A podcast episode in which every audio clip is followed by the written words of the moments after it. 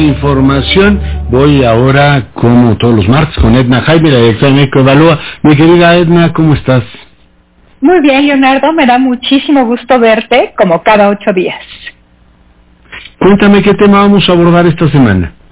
Leonardo, mira, quisiera mucho dar una actualización de cómo vamos con el Foro París sobre la paz.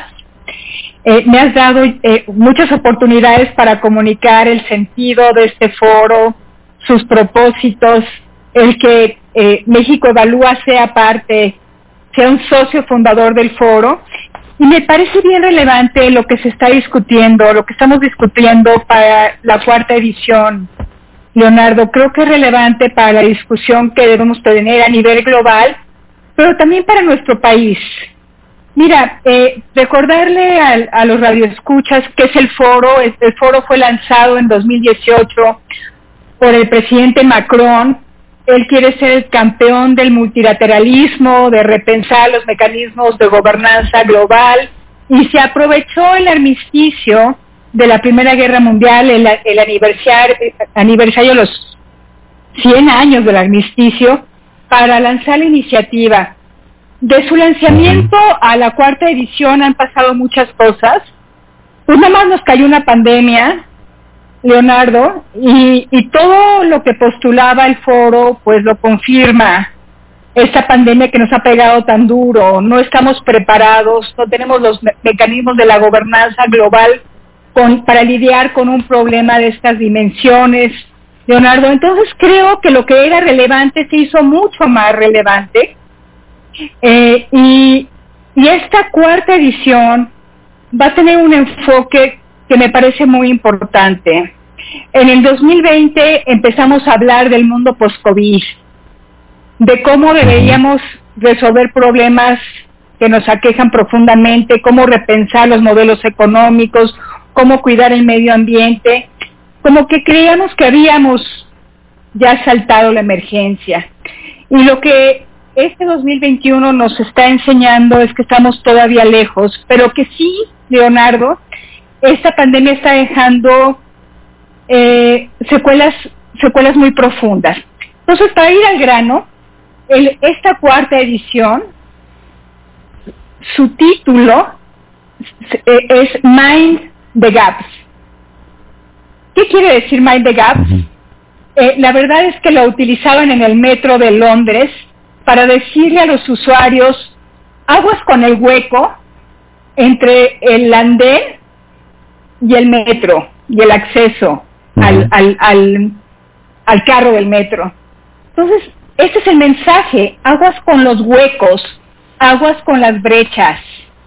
Eh, el mundo post-COVID feliz que imaginábamos, primero tiene que lidiar con lo que está dejando esta pandemia y está dejando unas brechas y unos huecos enormes, Leonardo. Eh, en el país, eh, hace unos días hablaba de las brechas que está dejando en el tema educativo, que son enormes, las desigualdades se están ampliando. Piensa en cualquier ámbito relevante de nuestra vida pública, de nuestra convivencia, y la pandemia está abriendo las brechas de desigualdad. Entonces, si queremos que esta edición del foro ponga atención en esto, hablemos de lo deficiente de los mecanismos de gobernanza de la salud, de cómo vamos a acabar de lidiar con los aspectos económicos de la pandemia, pero lo más importante, cómo cerramos las brechas. No podemos imaginar un orden post-COVID con, con, estos enormes huecos. Entonces, Leonardo, eh, se va a hablar del tema de gobernanza de la salud, pero va a haber un énfasis muy particular en las brechas de género, en las brechas norte-sur. Hay un tema que me parece fascinante, cómo protegemos los espacios públicos, los, espacios cívicos, eh, para que todo el mundo tenga su participación asegurada, cómo hacemos una gobernanza en la era digital, cómo cerramos las brechas digitales. Entonces, creo que, como te decía, eso es bien importante para la discusión de los temas globales, pero también para nuestro país, Leonardo.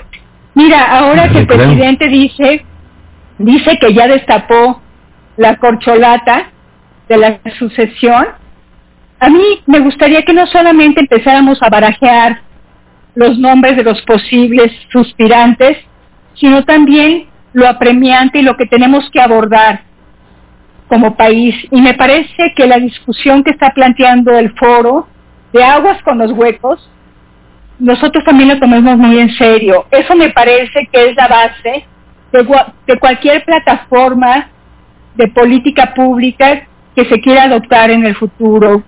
Si no lo queremos ver, Totalmente. vamos, vamos a tener enormes fracasos como país, como comunidad, Leonardo, y entonces sí creo que ese es el piso común, los elementos de una conversación común.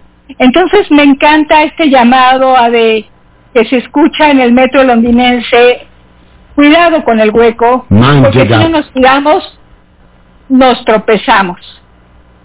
Absolutamente, Edna, me parece un mensaje potentísimo y hay que reconocer primero que hay huecos, ¿no? Porque si te dedicas a negar que hay huecos, pues no hay manera de ir, por supuesto, cuidándote eh, de, que, de, no caer en ellos. Te agradezco mucho tu comentario y te mando un gran abrazo.